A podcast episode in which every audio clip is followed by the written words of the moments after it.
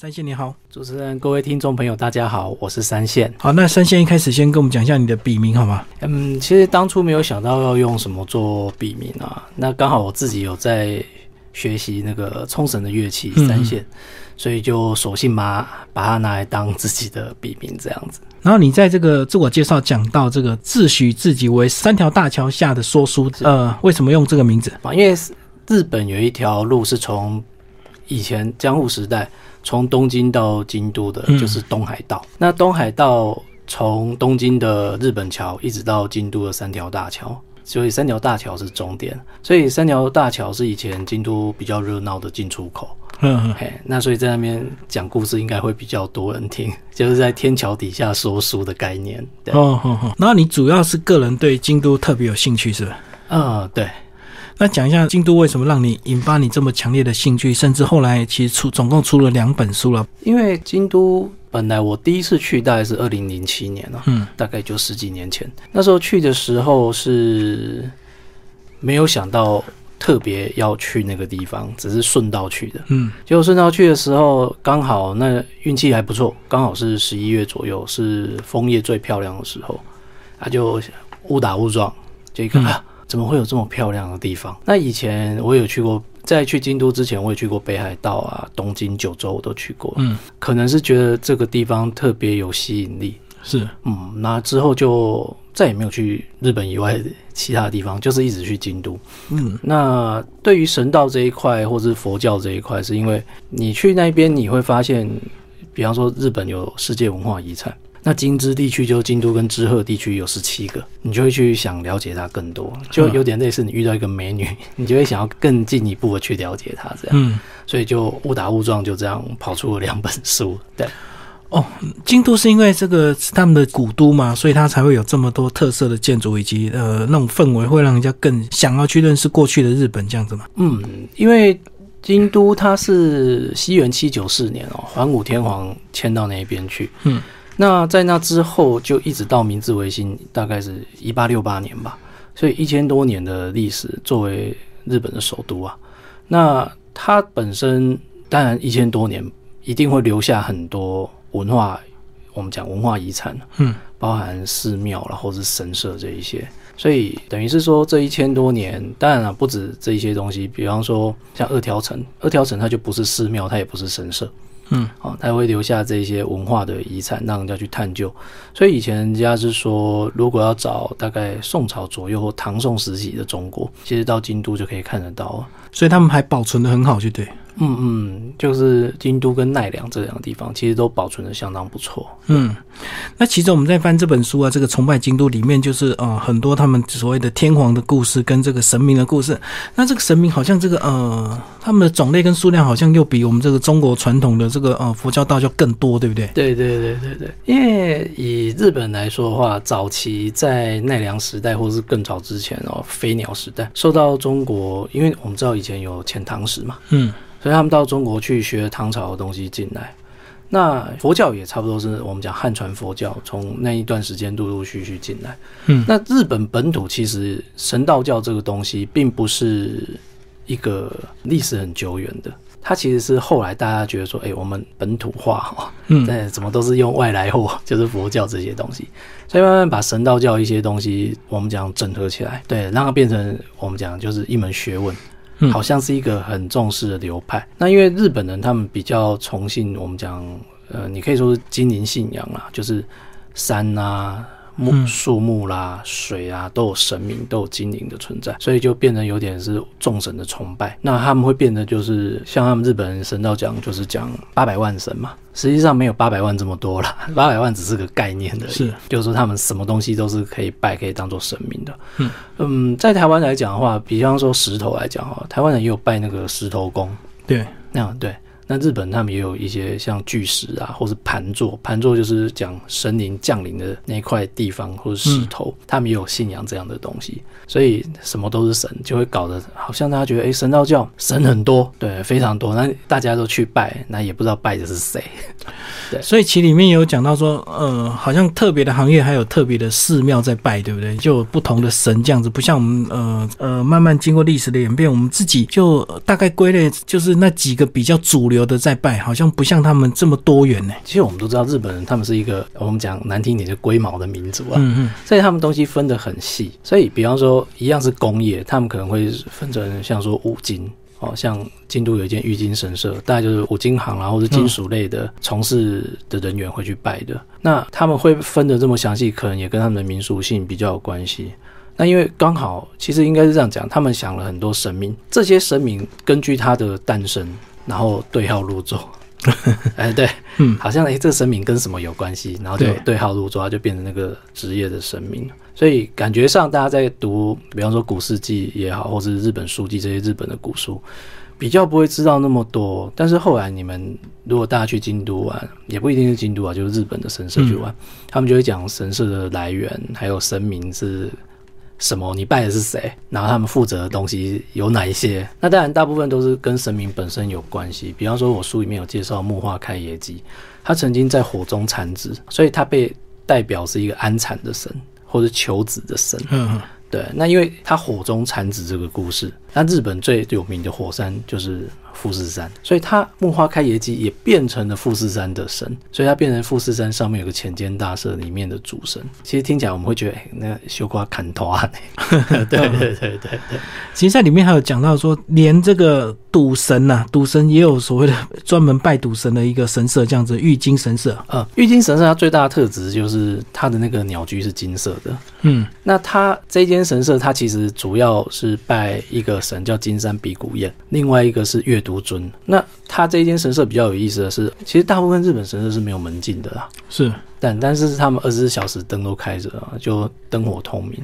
那其实玉金神社它本身是眼睛眼睛类的，比方说吴金行这一种的的人去算参拜啊。嗯，那金山比古彦它本身是象征矿业的神，是对，所以挖矿什么的都跟它有关系。但是演变到我们现在，你说黄金嘛，也是矿石，对。钻石也是矿石，就慢慢扯到变成跟金钱啊，甚至跟赌运有关系。嗯嗯。所以有时候你去看，就会发现很多那种穿豹纹的，日本人穿豹纹的那一种欧巴桑啦，就是一看就知道啊，这个是博掉一种哎，啊，喜欢赌博的，啊他们叫胜负师啊，来这边拜。嗯。对，那因为那间神社还可以洗钱呢，洗钱，洗钱。嗯，他就是。哎，每间神社它都有那个收水社嘛，就是洗手的地方。你参拜完之后，用那个收水社的水哦，把自己的钱币放在那个，他会附个小小的竹篓，然后把钱币放在竹篓里面，再把水淋上去。啊，据说有妙不可言的功效啊。然后洗完钱功效是什么？他们有认为就是说钱，因为我们经过很多人的手嘛，嗯，那这个任何物体它可能会附着一些。欲望或是意念，那经过那个水净化之后，那个钱就是好的钱，那对你的财运是有帮助的。哦，那个钱在上一个主人可能沾染到一些不好的气息，所以你摸到你可能也会被感染，所以要把钱洗干净，让它净化一下。嗯嗯，那这个日本很多地方都有，不是只有玉金神社才有。所以这样，他们这个呃，日本很多神社，他们在进去之前都都有类似这样详细的一个说明嘛，说这个神啊、典故啊，或者是他拜的一个功能这样子嘛。嗯，大部分哦，它像以京都来说比较大神社，它就会立有一个像那个木牌的东西，嗯，然后在神社前面会跟你介绍神社的由来、主神。那有的会写利益，他们的利益就是我们讲的功效了，啊，就拜了他有什么好处，会写这样子。大部分都是有，我在京都看到比较大的神社啦，应该都会有介绍这些东西。但是有些，比方说有些神社，它可能平常都没有人的，就不会介绍到这么详细。那你是怎么样从这个对京都的兴趣研发到呃，一直到发展到呃，注意这么多神社崇拜的这些神明以及它的功效？其实这很有意思哎，我们。台湾人也很喜欢拜拜，那我们自己去拜拜，比方说我们去行天宫啊，或者去龙山寺啊，其实你都知道你拜的是谁啊？怎么到日本就不在乎了，就无所谓了？哦，就跟你说，哎，这个神求了会有爱情哦，可以连神的名字都不知道，嗯，哦，啊，为什么他跟爱情有关系？你也不晓得，嗯，那我觉得这很可惜，因为很多人到京都去玩哦，我因为我自己有一个粉砖嘛，那有些网友会问啊，就说京都除了樱花跟枫叶之外，有什么好看的？嗯。我想，哎，这不对啊，这本末倒置啊！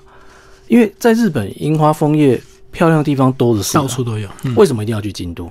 就反客为主了。京都最重要就是那些文化遗产、遗产或者神社寺院。嗯，那也有人说啊，去京都每次看就是庙。嗯，但我要讲，哎，啊，你去京都不看庙要看什么？你去海产店不点海鲜，你要点什么？是。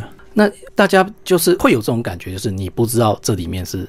有什么名堂，所以你会觉得啊，每天看的神社都一样，就是鸟居，然后本殿拜殿，就这些东西。嗯嗯嗯。所以我就想说，哎，我是不是把这些东西写给大家知道，甚至告诉你去拜这个神明是为了什么？为什么这个神明跟爱情有关系，跟生小孩有关系？告诉大家，那这样子的话，会让大家知道说，哦，其实京都不是只有庙而已，不是去看樱花枫叶而已。嗯嗯。我们应该去知道说，哦，这个神是怎么来的。还有，比方说，像这些神明的功能是什么？是就像我们去龙山寺拜拜也是一样啊。你龙山寺后面有那个月老嘛？我们不会去跟月老求财啊。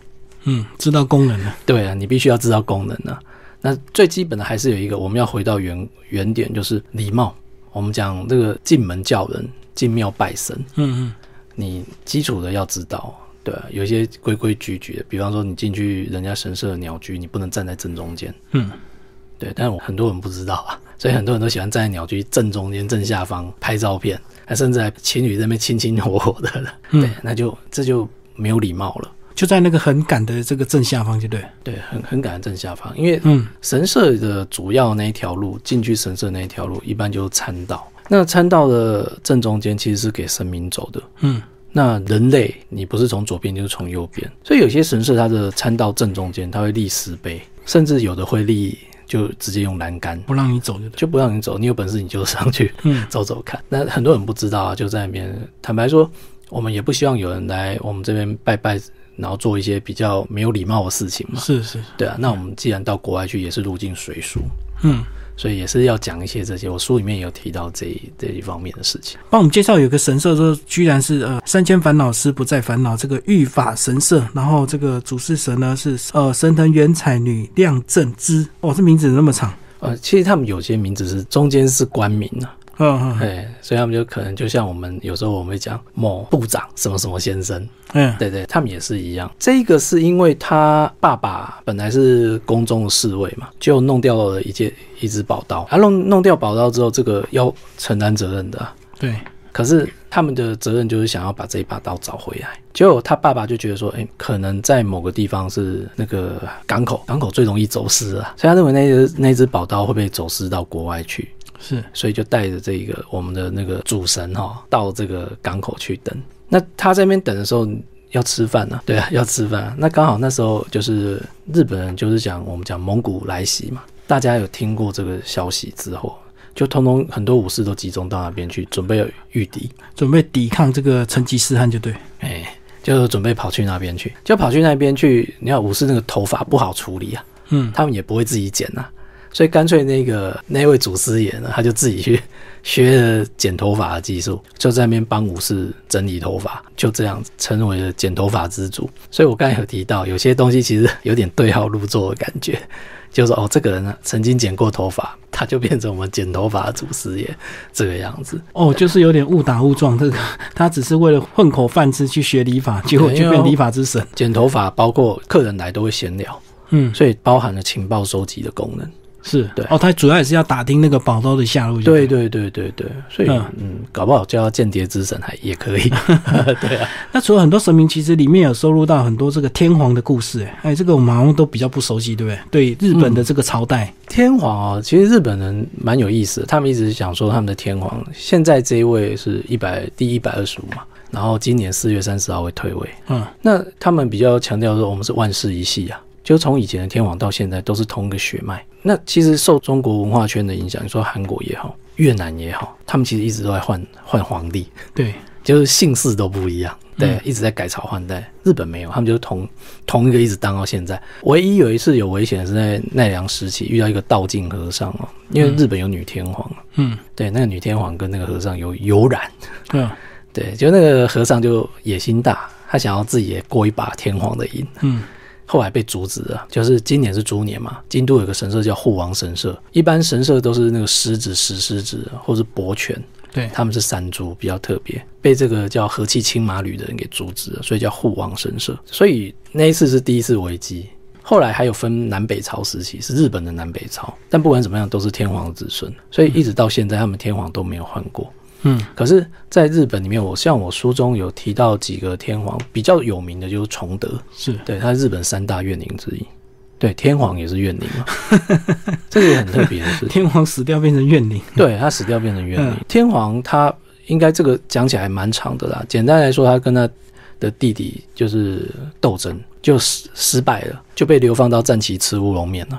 嗯，对，但是他想回京都啊，战旗的地方太乡下，他受不了，是，所以他就写了经书啊，给自己的弟弟，一直我悔罪了，哦，你不要，你让我回京都就好了，我不会跟你抢了，这样子。嗯，但是他弟弟不肯啊，后白河天皇不肯啊，就说反正你就好好待在那边吃乌龙面吧。嗯嗯嗯，他就恨啊，在他恨的时候他就崩溃，崩溃呢，死前就就诅咒下诅咒嘛，然后愿为大魔路啊。扰乱天下，然后取皇为名，取名为皇，就是让皇室变成老百姓，让老百姓变成变成天皇。你看这个对自己的宗家下这么重的诅咒，是，然后就暴死了。那他死了之后，京都就乱了。但是最有象征性的意义就是，日本有一段时间是幕府时期在控制的。哎，对对对，第一个是镰仓幕府嘛，源氏建立的。嗯，第二是足利幕府，足利尊氏建立的。第三个是德川幕府，这三个幕府控制日本实权。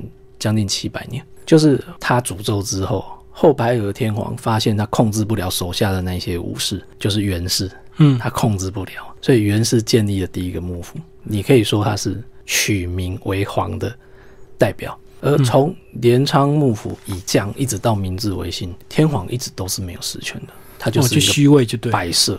嗯，所以日本人呃，应该说皇室很怕崇德上皇，就赶快把。在京都啊，也盖了一个白风神宫，就是祭拜那个崇德上皇，就要拜他，让他不要再作乱。哎，你卖个乱呢，都没掉啊。对，因为从那之后，天皇都没有实权。其实日本的天皇好像就是虽然没有实权，可是他们是一个非常重要的一个精神象征，对不对？而且是用呃国家在养的，对不对？对对对对。所以说，为什么很多人日本人刚才有提到嘛，就我们的天皇是万世一系，因为你没有实权，我把你拉下来要干嘛？嗯，我当幕府将军就好了。你继续当你的摆设就好了，对啊，就像我们不会有人去争那个空老夫子的地位啊，嗯，你就继续当你的资深先师好了，你不会影响到我的权利，那我我干嘛要把你拉下台？嗯嗯。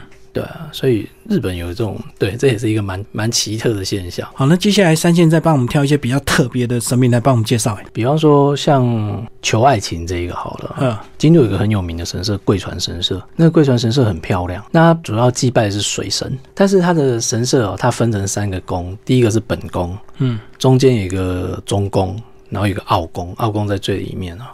那大部分的人去龟船神社玩，就是在本宫，然后在本宫会用那个他们最有名的水簪呐，就是你花个钱买一张纸，然后泡在那个水里面，就会浮出那个字来。对，哦，有特殊机关，对不对？对，嗯，而且他们现在很进步，他们那个泡了之后啊，会出现 QR code。让你扫对，所以你你不用担心说啊怎么办都湿湿的带不了，就直接 Q R code 一扫就就有了，而且是四国语言。那它的比较特大的特色是他们的中宫，中宫结社，它是结就是那个打结的结，它是大家去那边求爱情的。嗯，因为中宫结社呢，是我们刚才有提到一个女神的姐姐，就木花开野姬的姐姐，叫盘长姬。盘长姬因为当初是这样子，木花开野姬嫁给天皇的子孙。嗯。那时候还是神呢，都是神。那时候木花开野鸡的爸爸呢，就是把这个姐妹哦买一送一送给那个天皇子孙，跟皇家结亲戚啊。是，结果这个人呢，他就嫌姐姐长得太丑，就给人家退货。他只要漂亮的妹妹。结果这个爸爸就更小点熊皮嘛，就说：“哦，你实在很不识货呢。两个姐妹，姐姐盘长姬，盘是石头的意思，磐石坚若磐石的磐。盘长姬嫁给你们皇家，你们的子孙哦。”寿命会将像石头一样绵长永固。妹妹是樱花嘛，木花开野姬，代表你们皇族会像花一样繁盛。嗯，现在你只要妹妹，你不要姐姐，那你们就有寿命的限制了。嗯嗯，所以以前神都可以活很久，但是你变成人，sorry 啊，大概就百来年是这个样子。那这个姐姐被这应该算被退货嘛？她被退货之后，她就。觉得不准啊，所以呢，他就日本有一个很奇特的现象，就这些神明哦，有些是自己得不到的，他保佑人家得到。嗯，对，所以这个姐姐就说：“只要你们得不到爱情的，你们来找我，我保佑你们得到爱情。”这在我们的认知上有点没说服力。应该是我得不到，大家都得不到，对不对？对对对对对。所以呃，日本我们刚才提到要有《古世纪》跟《日本书记》两本书嘛。刚才我们讲的这个是爸爸说的话，其实另外一个记载是姐姐自己这样说的。嗯，姐姐觉得被抛弃了。嘿，所以日本有一间在伊东半岛，就是伊豆。泡温泉的地方啊，伊豆，它有一个地方，有一座山叫大势山，是势是那个办公室的势，嗯，大势山，它看起来有点像富士山，但是它很茂密，它是绿色的，嗯，所以看起来有点像绿色的布丁。大势山上面拜的就是这个姐姐潘长姬。那日本人他们那个有一个说法啦，你不可以站在大势山上面称赞富士山很漂亮，嗯嗯，富士山是妹妹。你等于是站在姐姐身上称赞妹妹漂亮，这姐姐一定会给天罚，有这样的一个说法了。对，所以它是一个，因为贵船神社大家常去，它是很有名的，就对对台湾人来说也是很有名的景点，所以大家去的摸着鼻子就去了，你也不知道那边是要干什么。哦，说求爱情，那我就求求看哈。但是他的姐姐故事是这样子，嗯，对，就是嗯，大家自己去评估一下。好，好那其实呢，呃，京都既然这么多神社，他们神社也会呃发展出很多相他们相关的一个祭典，对不对？包括你在最后书上也有收录一些他们的年度行事历，呃，是不是特别的社他们就有特别的一个节庆？对，因为京都来说，日本有日本三大祭，那其中有一个就是京都的纸鸢祭。呃，如果说你跟我说啊，我只要去京都一次，我这辈子就只去京都一次了，那我会推荐去。纸鸢季每年的七月一号到七月三十一号。哦，就七月那个月份，对，整个月。那个纸鸢祭是京都最有，应该说最有象征性的祭典。嗯，那因为以前哈，这我我讲一下哈，因为以前那个下水道系统不是很好，那京都那个地方古代的时候，这个人们的人类的排遗，嗯嗯。并没有一个很好的处理方式，所以都是路边解决。嗯，那京都如果大家有去看地图就知道，京都的东边跟西边刚好都有一条河流纵贯，东边是鸭川，西边是贵川。鸭川那一条流河流在以前哦很容易淹水，所以一下雨淹水，淹水就往上面淹，然后就会把路上那些有的没有的全部都搅搅和在一起。嗯，有的可能就渗入到那个水井里面去。是，所以夏天就变成瘟疫很流行的时候。所以日本人。呃，不不止日本人，古代的人都认为说，哎，瘟疫流行是神明生气了，在降灾了，所以他们会觉得说啊，我们必须来征服这些生气的神明或者怨灵也好，所以就慢慢演变成今天的我们讲的紫元祭。那紫元祭其实很多人都会都知道，就是它现在分成前祭跟后祭啊，以前是前祭后祭一起办的，现在分成前后祭。那每一个祭的前三天就是消三，宵夜的消消三，嗯嗯。就是很多女生啊，就会穿着那个 yukata 浴衣啊，嗯，拿着小扇子啊，走来走去，走来走去啊。那因为京都最热闹的是四条嘛，嗯，四条通，它的那个乌丸到河原町这一段就封起来了，就是乌丸到靠近河原町这边，它就会封街，就变成步行者天国。是是，所以那时候所有紫园记的那些山摩，有的那个山车啊。就是几百年前留下来那个山车搭起来，大概就是三四层楼这么高。嗯嗯，对，就会搭在四条上面，然后对那个有密集恐惧症的人就会受不了整条四条就是塞满的人，然后他们有舞台，就是我们讲路边摊，对，大家去那边买东西吃啊，哦，射射飞镖啦，捞捞金鱼啦。然后是全日本都会挤来京都参加这个职员季吗？不会是全日本啊，但是就是整个职员季，这个我讲就是说要有警备人员。要管理嘛？对。然后，因为要管理这个事情，它是一个很大的人事费用。嗯。所以前年吧，还是大前年，这个紫园季的主办单位啊，就上网络募款。对，我们都有募捐的哈。嗯。就募款，他们需要多少钱来维持这个人事费用？嗯。就我我不记得他们最后募到多少了，反正就超标，而且超标很多倍。对，就是大家很看重这个。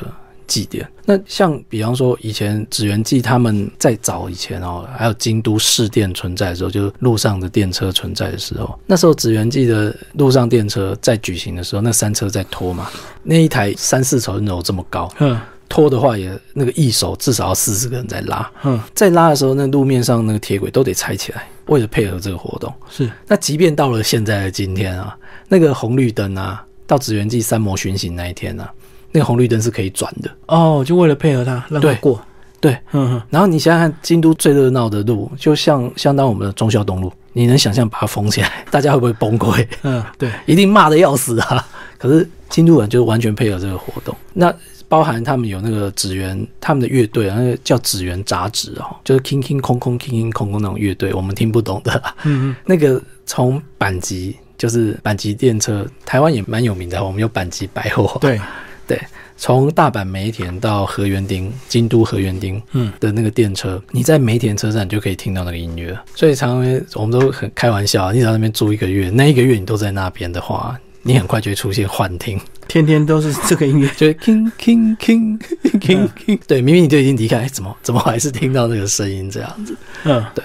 所以我是蛮推荐大家，如果说你一辈子只是打算去京都一次的话，那紫园记是最好的选择。虽然那时候七月热到让人家很厌世。哦，那如果是大家对神社有兴趣，其实等于是一年这个呃十二个月都可以去嘛，对不对？没错，没错，没错。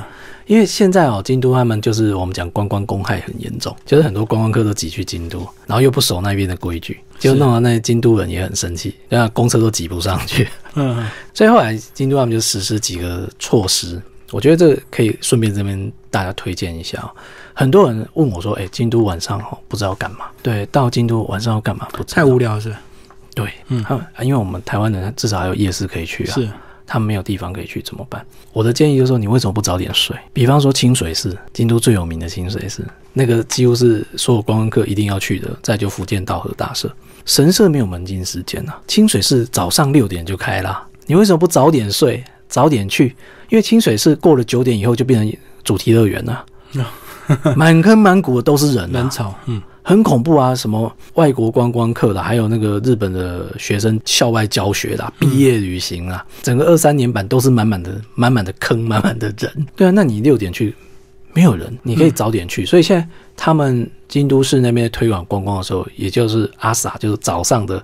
京都之旅，挑一些没有门禁的，或者是早上就很早就开门的神社或者寺院，大家就可以去了，你就可以避开人潮了。因为每个人都说哦，京都人好多，那你为什么不避开他们呢？对，避开人潮，拍起来的神社又更漂亮，对不对？没有人的神社，没有人最好。嗯，对。那另外就是，呃，我蛮推荐大家的，就是京都他们在一段时间哦，有这个非公开、特别公开，这有点绕口。嗯，就是有些神社或者寺院哦，他们有。一些寺宝，寺的宝物可能是佛像，可能是卷轴，也可能是庭园，是它是不公开的，就镇馆之宝，就嘿，但是他们会在特定时间，就是开放，一年可能开放几天。像我的书里面有介绍一个常见事哦，他们有一个羽鹤神将的像，那个羽鹤神将哦是人的头，一个偶机上的头，然后身体是蛇，嗯嗯。是一个很特别的，只要蛇大概都是跟水神有关系，所以那个羽鹤神将啊，每十二年公开一次，哦，十二年了。对，那这个不算什么，像有些神社或者寺庙的那个佛像，它是三十三年公开一次的。嗯嗯，对，像这个我每次知道，我都会在粉砖上公布给大家。有有时候你一辈子看不到一次呢。看不到几次呢？对啊，像羽鹤神将还好，十二年，它是每年十二年的时候公开，嗯，每一轮的十二年公开，因为它是蛇神嘛。对对，所以有这个讯息，我都会公开出来给大家知道。就是说，你不要只是去看樱花枫叶，是。所以，如果你嫌人多的话，其实京都的冬天人会少一点。现在京都没有所谓的淡季或者旺季之分，他们只有旺跟非常旺而已。嗯，对。所以，如果你们想要挑人少的地方，其实冬天是比较好的。好，那三线也要介绍一下你的粉钻呢？那我的粉钻就是京都旅游研究室。嗯，对，我是二零一三年成立的，所以里面主要就是分享京都旅游为主，就对。还有各式各样的情报啦。嗯，对。那因为我自己本身，因为我第二本书那个《怪奇京都》讲的是京都的神话跟怪谈。对，对，所以有时候像夏天到了。我就会开始讲一些怪谈，给大家感觉凉爽一点，就像这个中国版的《聊斋》一样，就对对对对对，鬼怪故事，没错没错。日本的怪谈受到中国的影响也很大，嗯嗯嗯，对。好，那我们今天节目时间到这边，那在后面呢，我们也会再次邀请到三线来为听众朋友介绍他的第二本书，就是呃聊这个京都的怪谈哦哦，怪奇京都。好，谢谢三线，哎，谢谢。